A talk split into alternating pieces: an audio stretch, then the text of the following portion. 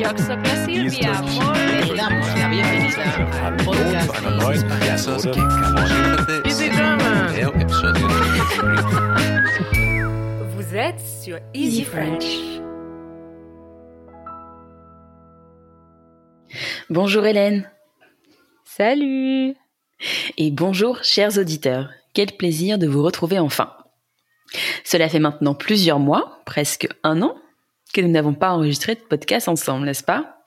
Eh oui. Et pour ceux qui ne le savent pas, j'étais un petit peu occupée à élever un petit garçon qui va avoir bientôt 8 mois.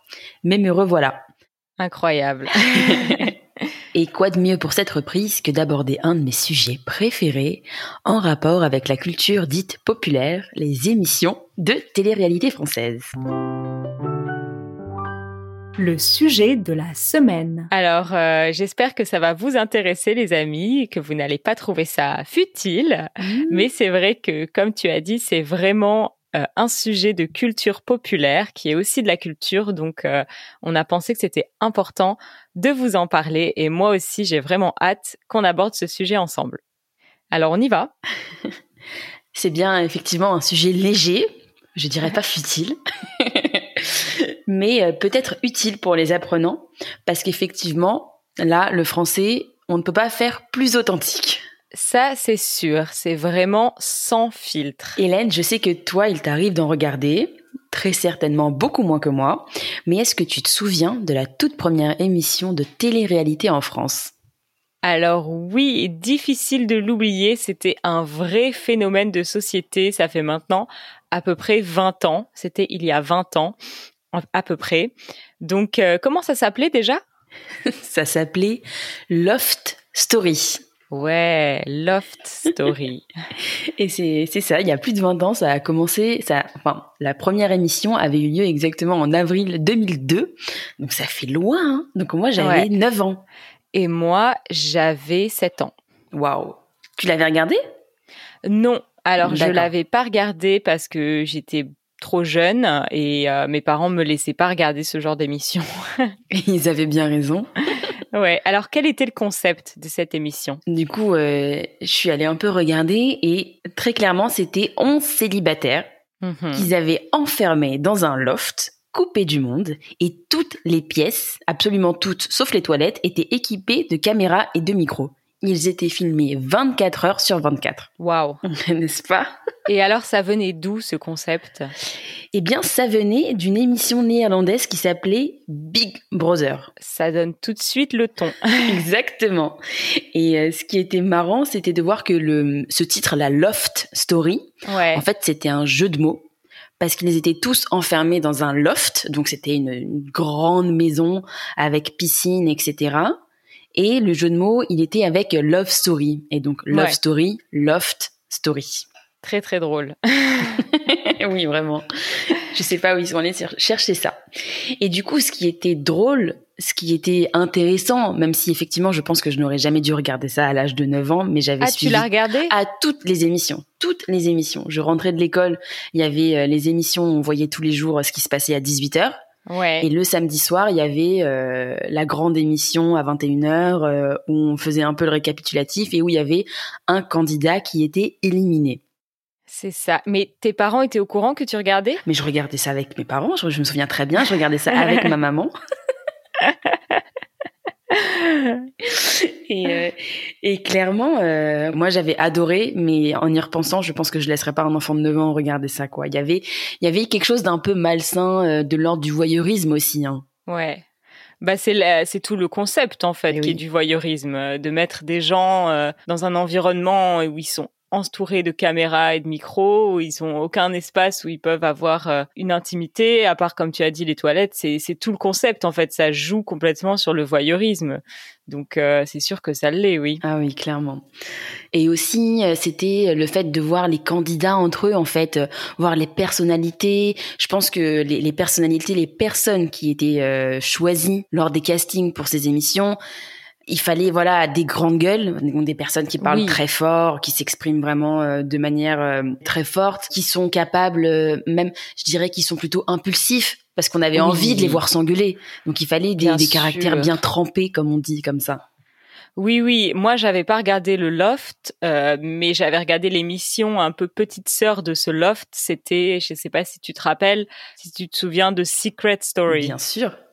voilà, c'était un peu la suite en fait du Loft. Quelques années après, le concept était le même, sauf que ils avaient un secret et qu'en fait le but de l'émission, il y avait un but en plus. C'était pas juste de Mhm. les regarder euh, se disputer ou avoir des histoires d'amour abracadabrantes. Euh, C'était aussi euh, que les candidats trouvent le secret des autres candidats. Mhm. Et ça, je me souviens que je le regardais, que j'aimais beaucoup ça. Mais j'étais un peu plus âgée. Je pense qu'on était déjà au collège Ouais. sans doute quand il y a ouais. eu Secret Story.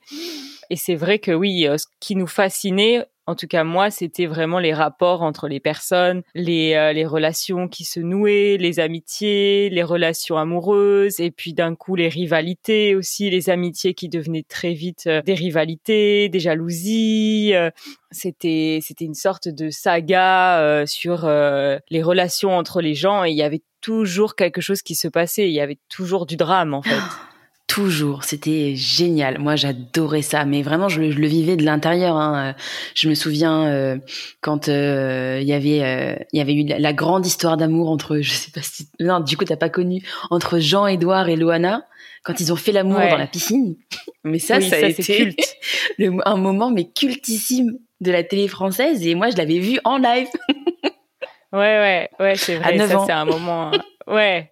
Ça, c'est vrai que je l'ai pas vu, mais j'en ai entendu parler comme tout le monde en France, je pense. Cette histoire entre Loana et Jean-Édouard, euh, c'était vraiment euh, un moment, ouais, complètement culte de la télé française. Mais c'est vrai que quand on voit après ce que ces gens sont devenus, on se dit que ça a dû quand même pas être très Oui, sain comme a- expérience. ouais, ça les a beaucoup abîmés, c'est sûr et certain. Mais on, on savait pas à l'époque. C'était la toute première émission. Je me souviens quand ils étaient sortis, quand ils étaient tous sortis du loft, c'était des stars, mais vraiment tous Ouais. des stars, quoi. Euh, tout le monde les connaissait de partout. Euh, Enfin, c'était c'était dingue.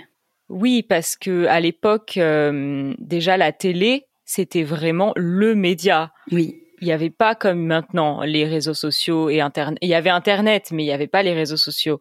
Donc vraiment, tout le monde regardait la télé et tout le monde regardait la même chose et tout le monde regardait Loft, euh, Loft Story et euh, Secret Story après.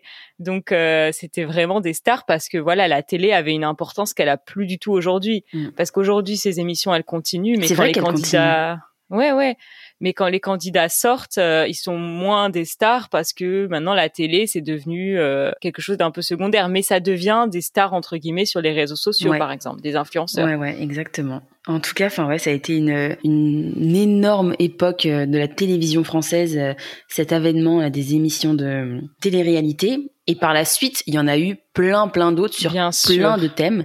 Et est-ce que toi, depuis euh, depuis qu'il y a ces émissions de télé-réalité, t'as des émissions que tu préfères Oui, bien sûr, j'ai mes émissions préférées. Alors, j'en regarde pas beaucoup, mais j'en regarde quand même un peu de temps en temps. Par exemple, euh, il y a les Reines du shopping. Alors, c'est un concept totalement différent. Hein. C'est pas de la télé-réalité euh, vraiment entre guillemets voyeuriste, parce que en fait, l'idée c'est simplement qu'il y a des, des personnes qui euh, font une espèce de compétition de shopping. Donc, on leur donne un budget et on leur donne un thème et elles ont un temps limité pour faire les magasins et trouver une tenue qui correspond à ce thème. Il y a cinq euh, candidates et euh, chaque jour correspond à une candidate. Et à la fin de la semaine, il y a un peu la sélection de celles qui, qui gagnent. Et c'est avec une personnalité de la télé française euh, qui s'appelle Christina Cordula, qui est une ancienne mannequin Brésilienne. d'origine brésilienne, extrêmement connue maintenant, une vraie star de la télé française. Et ça, c'est une émission que je trouve sympa parce que c'est léger, euh, il n'y a pas grand-chose à comprendre. C'est le genre d'émission que tu regardes quand t'es un peu fatigué, Mhm. euh, que t'as envie de te changer un peu les idées, et puis tu vois des vêtements, des magasins. euh, C'est euh, voilà, c'est un peu sympa. Je trouve ça rigolo. Et, Et si je peux me permettre de rajouter une anecdote à ton sujet, oui, il me semble que tu regardais cette émission, mais version allemande, quand tu étais en Allemagne. oui, Et que ça complètement. t'avait aidé au final pour apprendre un peu. Oui, oui. J'avais beaucoup regardé cette émission dont le concept est exactement le même en, Allemagne, qui s'appelle Shopping Queen, et ça m'avait beaucoup aidé à apprendre la langue parce que, bah, comme tu disais tout à l'heure, dans ces émissions, c'est vraiment du contenu authentique. Il n'y a pas de, il y a, y a rien qui est fait pour apprendre la langue. C'est vraiment des gens qui parlent comme dans nos vidéos un peu. Hein. mhm. Mais il n'y a pas les sous-titres et il y a aussi un contexte qui fait que même si on comprend pas tout, on comprend ce qui se passe. Donc ça Oui. démotive pas. Voilà. Donc c'est vrai que pour Parce que le contexte est très simple. c'est ça, le contexte est simple, les images euh, sont très claires, euh, on sait ce qui se passe. Il n'y a pas de problème, même si on comprend pas tout, on peut tout à fait suivre et c'est comme ça qu'on progresse aussi en regardant des choses qu'on comprend pas petit à petit. On comprend de plus en plus. Donc ouais, les reines du shopping, j'aime bien. Et toi? Et moi, alors pendant très longtemps, c'était Top Chef. Ouais. Alors Top Chef, c'est une compétition euh, de chefs, de vrais chefs qui ont des restaurants euh, de chefs gastronomiques, quoi, ouais. Avec euh, des épreuves euh, toutes plus compliquées les unes que les autres, avec des chefs euh, étoilés, triplement étoilés, meilleurs ouvriers de France qui se succèdent pour proposer des épreuves vraiment compliquées. Il y a déjà maintenant plus de 10 saisons hein, tournées de Top Chef. Je j'adore ça. J'adorais ça. C'est vrai que maintenant un peu moins parce que euh, les épreuves, en fait, elles sont devenues tellement compliquées, tellement complexes. Non, mais c'est vrai. Parfois, ils leur demandent euh, de transformer un plat de la gastronomie française classique en une bouchée. Ah oui, c'est compliqué. Des trucs où voilà, c'est plus euh, de la bonne cuisine euh, où on se dit je vais refaire la recette. Quoi. Non. Là, c'est on ne peut plus. Ouais. Ça devient vraiment à des niveaux euh, de cuisine moléculaire. C'est c'est trop complexe. Hmm. Donc je m'identifie un peu moins, j'apprécie un peu moins. Et euh, depuis quelques années, il y a l'émission Colanta Ah que ah. j'adore.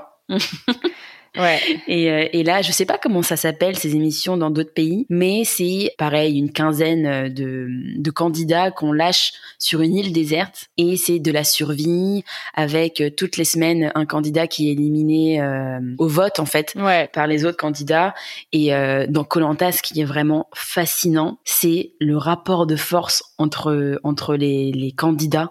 Vraiment, on voit tout de suite qui euh, devient leader, euh, qui devient un peu euh, Ouais. le bouc émissaire, Ouais. qui est mis à l'écart, euh, qui euh, s'allie avec qui, contre qui, comment, les jeux d'alliance et de trahison, mais c'est fascinant.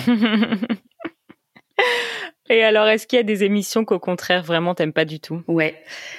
Il y a, euh, ben en fait, tout ce qui a fait la suite de Love Story, Secret Story, Nice People, ce genre de choses, c'est euh, les anges de la télé-réalité, les Marseillais. Ouais. Donc là, euh, c'est, en fait, c'est exactement le même concept, mais ça a tellement mal vieilli ouais. que je j'ai jamais réussi vraiment à regarder.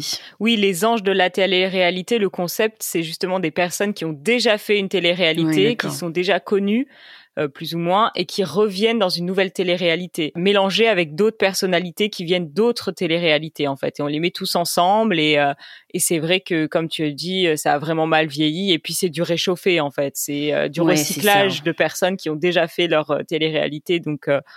et généralement, ils choisissent en fait les gens qui ont été les plus marquants, donc C'est c'est-à-dire les personnalités les plus extravagantes, les plus extrêmes en fait. Oui, effectivement, c'est beaucoup moins authentique. Euh, On sent que les personnalités, les personnes euh, se clashent juste pour se clasher, pour faire de l'audience, quoi, pour qu'on parle d'eux. Oui. Et euh, on, enfin, je trouve qu'on s'attache beaucoup moins euh, aux candidats, quoi. Oui, oui, c'est des gens qui euh, qui sont des professionnels de la télé-réalité en fait, donc euh, C'est ça. Qui qui savent quoi faire et qui sont plus du tout naturels. Si jamais ils avaient été naturels avant, là ils le sont plus du tout. Oui, là, c'est sûr. Bon, euh, je pense qu'on peut continuer, sans doute, Ouais. euh, parler un tout petit peu euh, de choses plus en détail. On passe à la section suivante. Ouais. J'ai capté. Alors, pour cette section, je me suis concentrée sur l'expression prime time. Parce Ouais. qu'en fait, ces émissions, euh, on dit souvent qu'elles passent en prime time. Mhm. C'est un anglicisme hein, Oui, euh, qui est prononcé vraiment à la française française, donc Oui. prime time. ouais. Et qu'est-ce qu'est-ce que ça signifie en fait? Bah en fait, c'est l'heure de grande écoute. Donc c'est le moment où il y a euh, le plus de téléspectateurs qui regardent la télé. Donc c'est généralement entre 20h et 22h. Je sais que pour Secret Story, c'était un peu tard, c'était plutôt vers 22h. Je crois que c'était de Ah bon? 22h, ouais, de 22h à minuit, quelque chose comme ça. Ouais. D'accord. Euh, Ouais. Et on disait souvent le, le prime. On disait pas Le juste le prime. prime time, on Ouais. disait on va regarder le prime. Ouais. Et en fait, euh, je crois que ça se dit plus ou moins pareil dans beaucoup beaucoup de langues. Ah ouais? Ouais. Ah c'est marrant. Non, mais je, je trouvais cette expression, enfin, tu, tu connais, tu sais que moi, les anglicismes, ça, ça me tend. Ouais. Mais euh, celui-ci, j'ai trouvé marrant parce que c'est vrai qu'on dit toujours euh, le prime time, l'émission en prime. euh, bon, Ouais, je trouve c'est ça rigolo, rigolo. cette expression. Et toi, tu regardais alors le prime de- des émissions de télé-réalité? Je regardais les primes des émissions et c'était souvent, euh, pour le coup, les émissions de télé-réalité, c'était le samedi. Parce que c'était, je pense, Ah. les émissions avec la plus grande audience. C'était pas donc, le il- vendredi Ah purée, tu crois? Peut-être que t'as raison. Ça fait longtemps que j'ai pas regardé ça. Non, mais c'est en tout cas le week-end, c'est sûr quoi. C'était Oui. pas en semaine. C'est sûr. Sûr que c'était pas en semaine. Donc le prime time euh, pour la télé entre 20h et 22h et je sais que pour la radio, Ouais. c'est entre 7h et 9h. Ah oui, c'est là où les gens écoutent quand ils vont au travail. ouais. Exactement, ouais, dans la voiture. Mhm. Mhm. Ok, bon. On passe à la section d'après. On se met au défi? Oui. Au défi. Alors Hélène, si tu devais participer à une émission de télé-réalité, laquelle choisirais-tu? Bah, je pense que je choisirais les Reines du Shopping dont j'ai parlé tout à l'heure euh, Mhm. parce que je trouve que c'est sympa, c'est une compétition, c'est euh, un peu d'adrénaline, il faut faire les choses en temps limité euh, et puis en plus, bah, comme j'ai beaucoup regardé cette émission, je pense que ce serait sympa de, de rencontrer la présentatrice et, euh, et de voir ce que c'est un peu de l'intérieur en fait. Donc euh, ouais, je, je le ferai, même si je suis pas forcément une personne comme les candidates qui euh, fait énormément de shopping, euh, pas du tout, mais euh, je me dis que ça pourrait être amusant. Ouais. Et toi? Intéressant. Euh, moi, alors vraiment, c'est c'est vraiment s'il fallait en choisir une, parce que je pense Ouais. que jamais de la vie je Ouais. pourrais participer à une émission de télé-réalité parce que je suis juste trop pudique. Ouais. Mais je pense que je participerai à une émission qui s'appelle Le meilleur pâtissier. Et alors, Le meilleur pâtissier, c'est une émission, du coup, comme son nom l'indique, qui euh, parle de pâtisserie. Et en fait, ce sont des candidats amateurs, mais pas vrai, enfin, c'est-à-dire amateurs dans le sens où ils n'ont pas de pâtisserie. Mhm, Ils sont mhm. pas formés pour la pâtisserie, mais ils sont quand même très doués en pâtisserie. Et c'est un, un concours en fait avec euh, des épreuves autour de la pâtisserie, euh, suivre une recette compliquée, inventer un gâteau de toutes pièces, euh, ce genre de choses. C'est une émission qui met vraiment de bonne humeur où les gens se prennent pas trop au sérieux. J'aime beaucoup la regarder et je me dis que je, je m'amuserais vraiment beaucoup beaucoup euh, à y participer. Ouais, je pense aussi que ça serait un truc sympa à faire, ouais. pas pour moi, parce que vraiment, je pâtisse absolument pas, mais pour toi, ouais.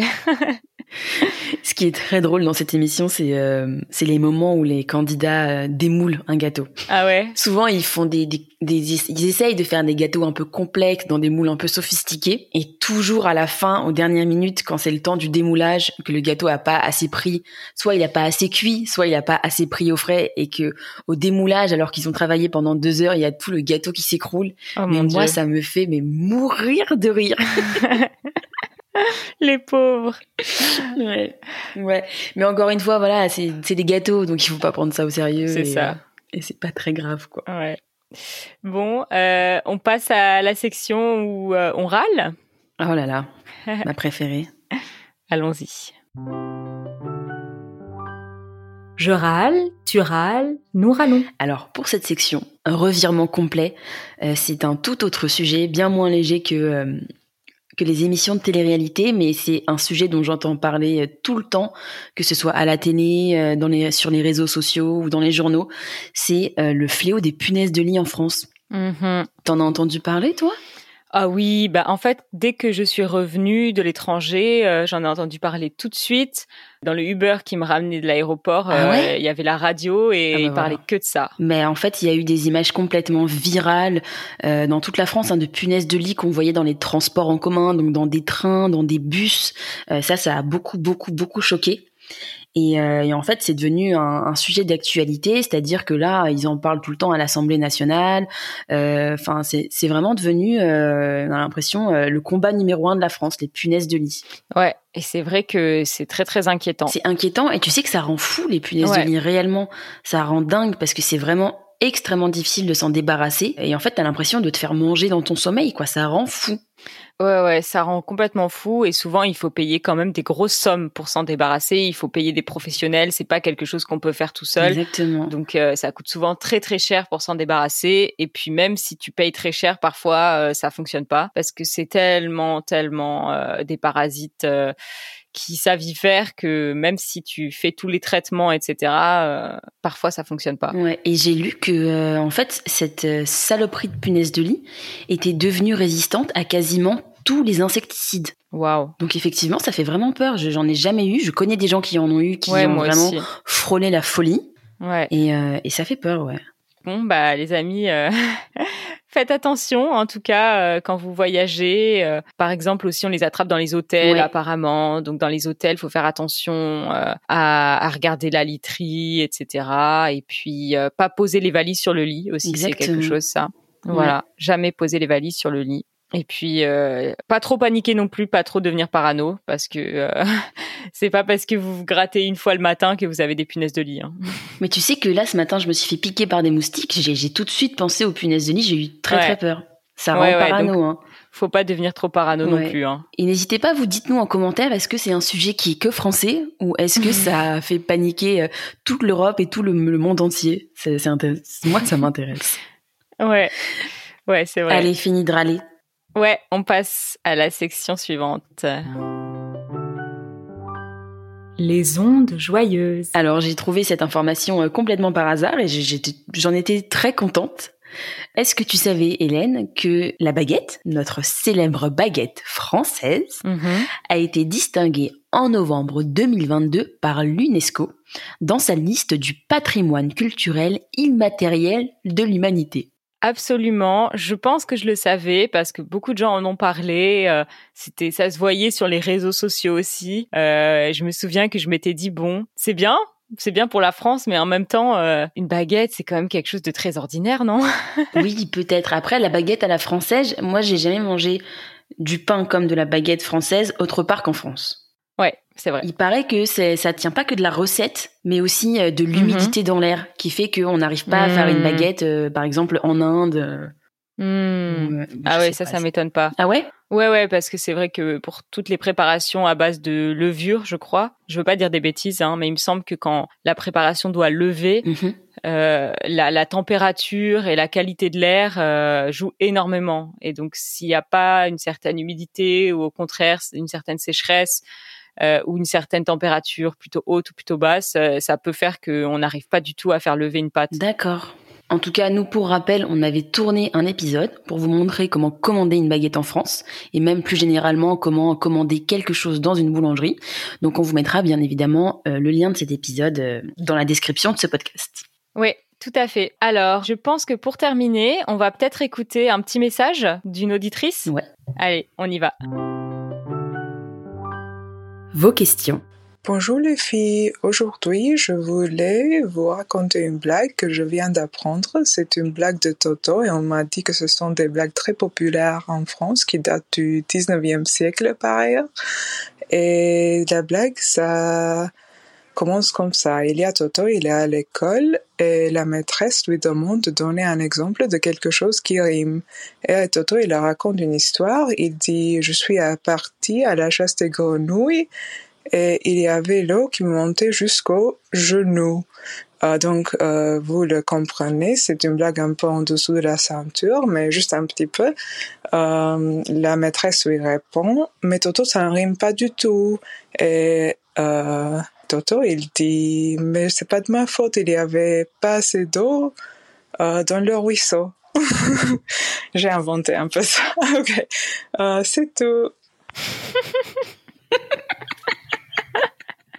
Moi, je sais pas si vous avez compris la blague, les amis, parce que pour comprendre cette blague, il faut un peu de vocabulaire très informel, très familier en français, voire grossier. Euh, T'as compris, Judith? Non. Non Et Toto qui va à la chasse aux grenouilles Ouais. et qui a de l'eau jusqu'au genou. Et en fait, il a dit genou, mais il était censé dire quelque chose qui rime avec grenouille. Ah Purée. Donc le mot en question, euh, c'est un mot vraiment très très familier, donc je vous conseille pas de l'utiliser. C'est couille, donc ça veut dire les testicules en français, de manière extrêmement familière. Je sais pas où tu as trouvé cette blague, Bora? Par contre, déjà, une chose, son français est absolument parfait. Oui. à cette à cette dame. Euh, et effectivement, les blagues de Toto euh, sont extrêmement populaires en France et je ne savais pas du tout qu'elles dataient depuis avant le 19e siècle. Oui, c'est fou, moi non plus. Et maintenant que tu m'as expliqué cette blague, je la trouve quand même rigolote.